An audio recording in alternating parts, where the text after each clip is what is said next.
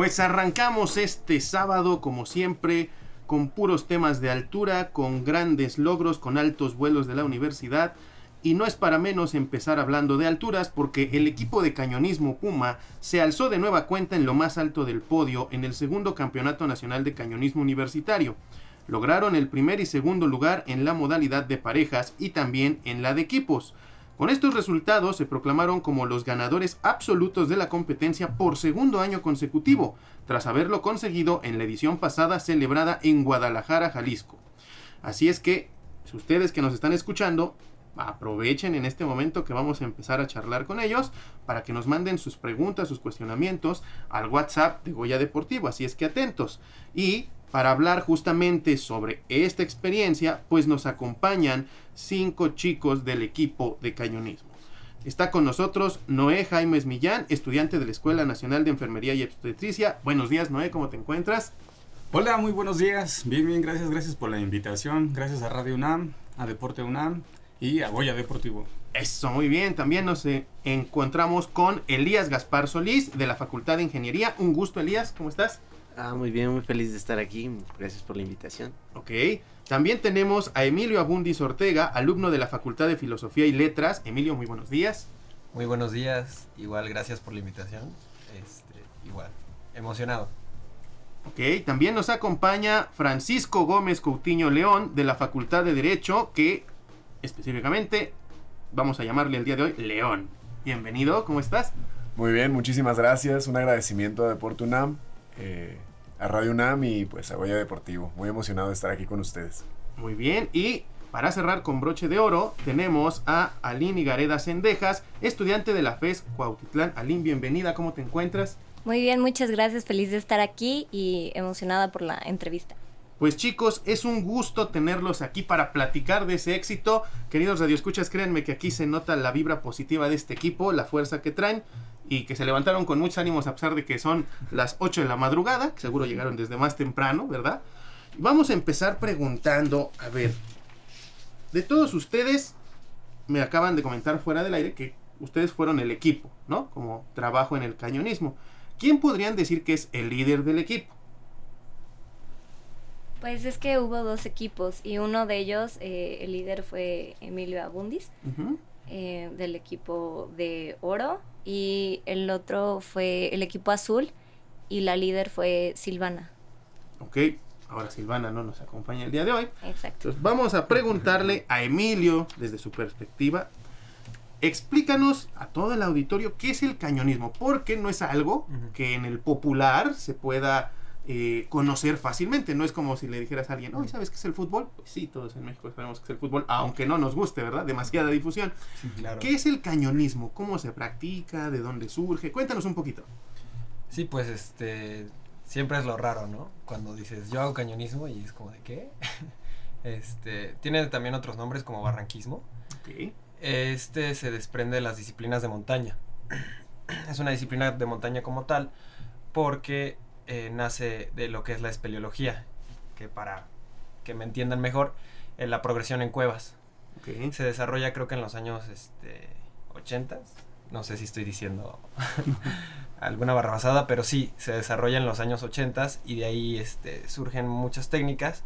Como tal, el cañonismo es progresar a través de, de ríos o, de, o de ríos encauzados, eh, que sería básicamente como una cueva a cielo abierto, ¿no?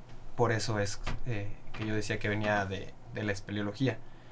Entonces, pues lo que hacemos es prácticamente hacer rapeles y, y como son ríos, pues evidentemente tienen agua, ¿no? Entonces es progresar por un río encauzado a cielo abierto, este, con técnicas de rapel, con técnicas de escalada, etcétera, etcétera, etcétera. Ok. ¿Qué dificultades representa practicar cañonismo, León? Cuéntanos un poquito. Pues desde mi perspectiva pienso que el cañonismo es un constante desafío al estado físico y mental, porque no solo te expones pues al peligro que conlleva la actividad per se, sino que estás constantemente expuesto a, a factores que van en detrimento de, pues, de tu resistencia física. Estás expuesto al agua fría constantemente, es muy fácil que te pueda dar hipotermia, es por eso que usamos trajes de neopreno en la mayoría de las prácticas. Son muy pocos los cañones termales, en realidad es que siempre está frío. Eh, también pues estás constantemente expuesto al cansancio, ¿no? El cansancio llega a un punto donde, donde puedes sentirte agotado y ya no quieres seguir progresando. Dices, ya por favor paren esta masacre, ¿no? Mm. Y, y pues además necesitas muchísima condición, mucha resistencia física porque tienes que cargar tu equipo. Y al final del día en cañón lo que tenemos que hacer siempre es progresar llevándonos todo nuestro equipo con nosotros. Entonces siempre que bajas un rapel tienes que recuperarlo.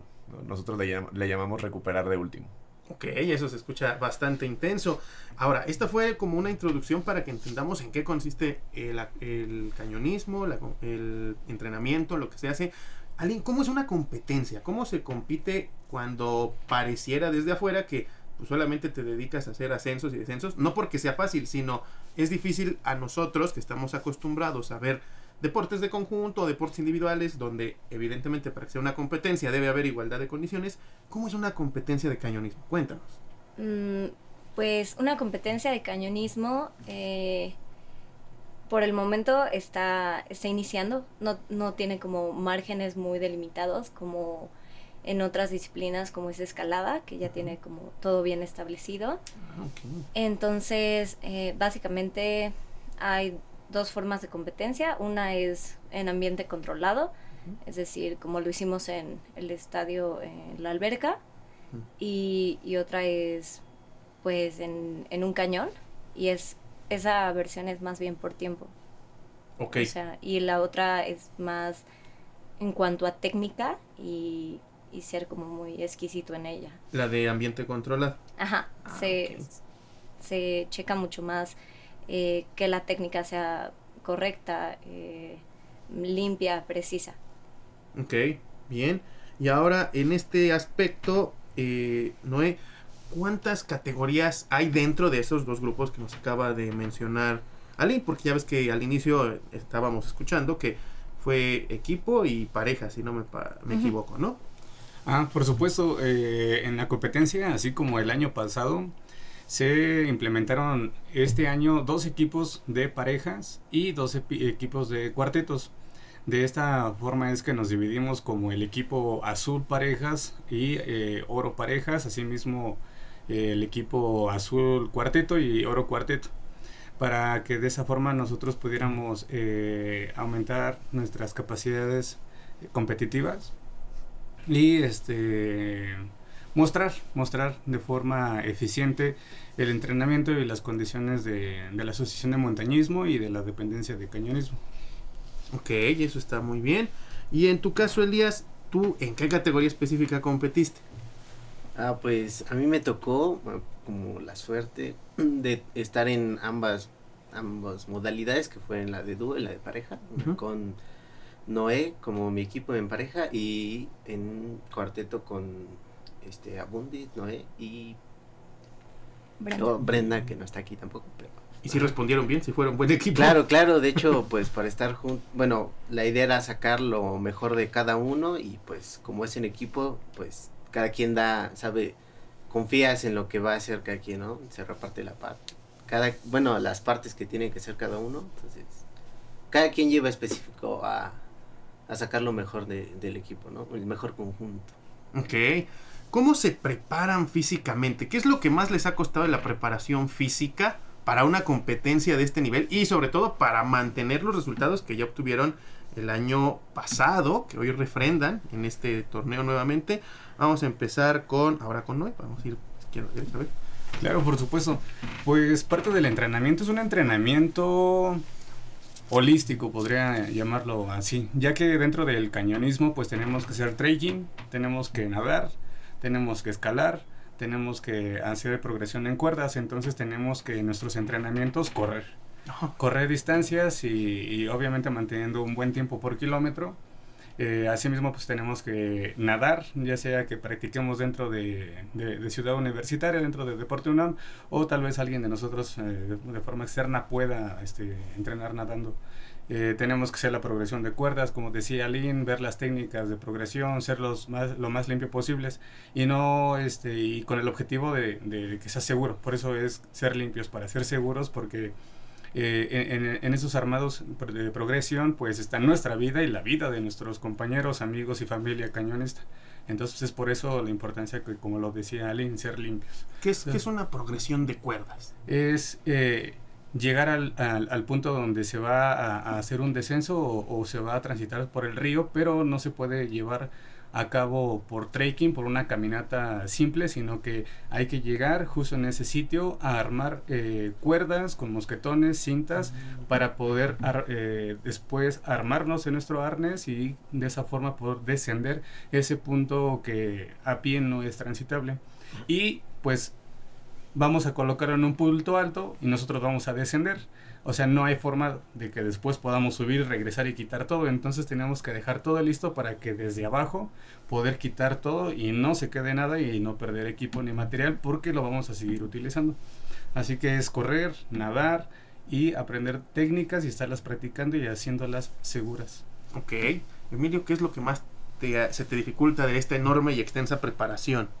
Sí, pues casi casi parece un triatlón, ¿no? Nada más faltaba la bici para para ya estar tan completos. Este, yo creo que la nadada. La verdad, o sea, la vez pasada eh, era, por así decirlo, en un cañón seco, en teoría, porque también fue indoors, la modalidad. Entonces, este año como es nadar, eh, el problema como tal es que no nadamos libres. O sea, no vamos, este... Como cualquier persona. Sí, como cualquier persona, y eso hace que el, el agua, obviamente, tenga una resistencia.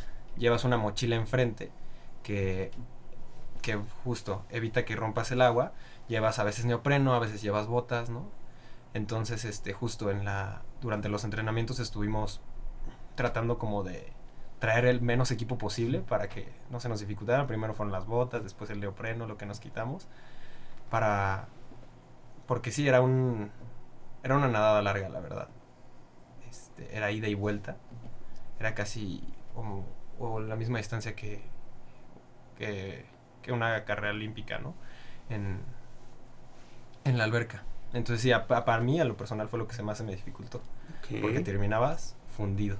Sí, sí, creo. Y fíjense que ya nos están escuchando aquí todos nuestros fieles radioescuchas. Les mandan saludos y felicitaciones Armando Guerrero, Merly Aramil, Aranza Segovia, Nelda Poblano y Diego García. Chicos que nos están escuchando, muchas gracias por estar aquí presentes en esta transmisión a través de su dispositivo digital o radio, porque ya casi nadie usa radio, todo el mundo usa ya dispositivos digitales y aplicaciones.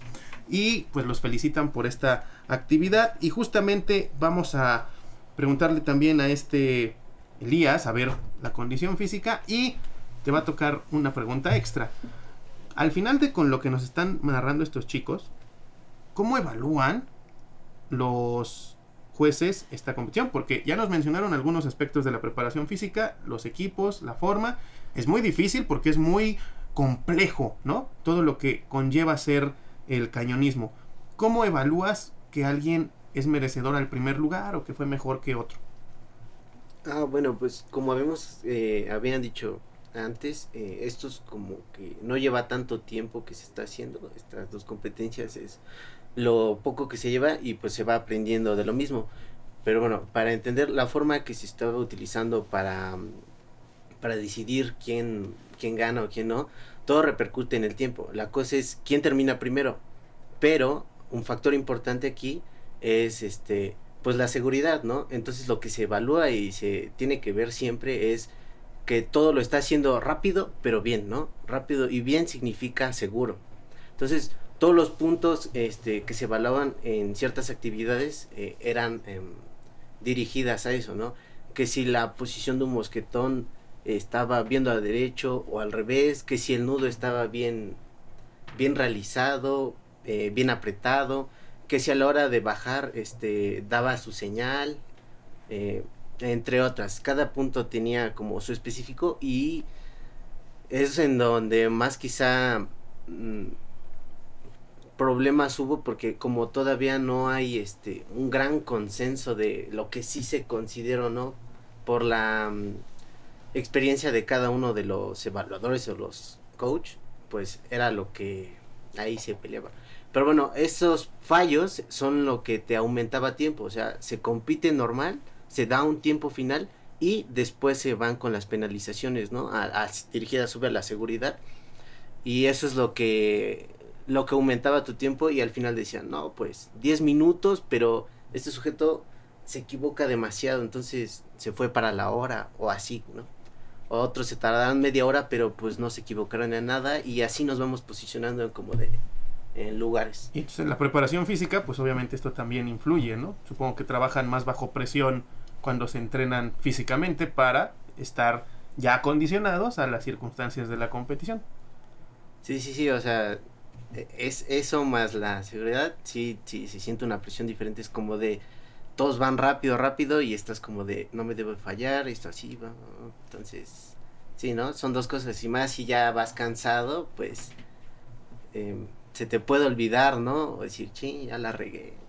Ok, entonces no solamente es hacer un trabajo físico, sino también es demasiada concentración para poder lograr estos objetivos. Aline, ¿cómo manejan esta presión a nivel mental con lo que nos acaba de comentar justamente Elías? Mm, pues como dijo Noé, es una preparación holística. Creo que nuestros coaches eh, estuvieron muy presentes. Primero no, nos integraron bien como para que funcionáramos como un equipo. Y, también hubo una, una sesión con, de psicología eh, y también es repetir. Eh, creo que algo que te mantiene seguro es que lo sepas hacer y lo sepas hacer siempre. O sea, entonces el repetirlo, repetirlo, repetirlo es un constante trabajo mental para que lo hagas en automático. Y hay veces que es como, ¿cómo lo hiciste? Y ni siquiera, a lo mejor sí puedes explicarlo, pero ni siquiera lo pensaste al momento en el que lo hiciste. Ok, o sea que ya sea más automatizado, pero sí. muy bien ejecutado. Sí. Ok, y para este proceso, León, ¿cuánto tiempo mínimo debe de practicar una persona cañonismo para ya tener un cierto nivel competitivo? Pues como en todo deporte de montaña, yo creo que lo más importante es la constancia, ¿no? En realidad, más que el tiempo que se lleve practicando, debes de ser constante en los entrenamientos. Un claro ejemplo, el, año pasado tan solo, pues la verdad es que nos dieron un entrenamiento express e intensivo, la verdad. Fue algo así durísimo, muy, muy, muy exhaustivo, muy intenso. Y sin embargo, yo creo que sí tiene que ser algo constante, debes de llevar, yo sí le echaría al menos unos tres mesecitos practicando, okay. aunque sea, para que puedas manejar esa presión. Porque justamente, como ya lo dijeron mis compañeros y lo, y lo vengo a reiterar, creo que trabajar bajo presión es lo que puede provocar que cometas errores, ¿no? Entonces, es no solo entrenar el cuerpo, entrenar la mente. Así que creo que es la constancia, repetirlo una y otra y otra vez hasta que te salga, hasta que te salga bien. ¿no? Y acaba de mencionar, León, ¿ya habían tenido antes de su preparación express para la competencia experiencia en otro rubro del montañismo o directamente llegaron a cañonismo? Sí, sí, ya, ya teníamos experiencia. En realidad es que eh, hemos pasado pues por todo un proceso de, pues, de preparación, eh, no solo física, sino técnica en diferentes áreas de, de montañismo, ¿no? Hemos pasado ya por espeleología, por escalada, ¿no? La verdad es que la Asociación de Montañismo UNAM, pues es algo muy completo, la verdad es, tenemos de los mejores en el rubro, ¿no? En todas las áreas, y hemos pasado por todas las áreas, alta, escalada, espeleología, cañonismo, y orientación y exploración. Sí, porque ah, el año pasado, ¿cuántos años cumplió la Asociación de Montañismo? 50, 50 ¿no? 50 años. Sí, ya, ya es bastantito, entonces... Ah, entonces ya ustedes son experimentados. Podríamos decir, este, por ejemplo, Noé, que bajar el sótano de las golondrinas sería cañonismo o no? Eh, no, sería espeleología. Espeleología, sí, sería porque totalmente a... espeleología. Se hace un descenso, pero por ejemplo ese es un descenso fijo, no es un, no es un descenso recuperable en el que bajas el sótano de las golondrinas y quitas tu cuerda y te quedas abajo. Uh -huh. Este, ahí, ahí pues eh, no es así porque hay que volver a salir del sótano de las golondrinas y el sótano de las golondrinas como la mayoría lo conoce es un sótano muy profundo entonces quitar una cuerda como se hace en cañonismo sería quedarte en el sótano abajo a que alguien te, te rescate, no te vuelva a sacar por lo cual entonces entra una técnica de espeleología donde es un rapel fijo este con, con un seguro al final de la cuerda específico, ya que también cañonismo el final de la cuerda es diferente. Como normalmente en cañonismo vamos a descender en agua, tenemos que dejar la cuerda este, antes de que toque el agua, uno, un metro antes del agua. Y si en cambio en espeleología, la cuerda tiene que tocar el piso y tener un nudo de fin de cuerda para que en caso de que en un rappel eh, desciendas y esta si llegara a llegar a disminuir su longitud, pues quedes eh, seguro y no te deslices por la cuerda. Pero el sótano de las golondrinas sería espeleología. Algo que nos encantaría hacer a todos. Sí, sí, veo la cara, cuando hice la pregunta, la cara de todos de, ah, no, no es cañonismo, querido locutor, no se preocupe, pero todos tenemos ganas como de intentarlo, ¿no? que es lo más divertido. Y justamente con estos riesgos que nos está mencionando, ¿de dónde surge el gusto del cañonismo? A ver, este, Elías.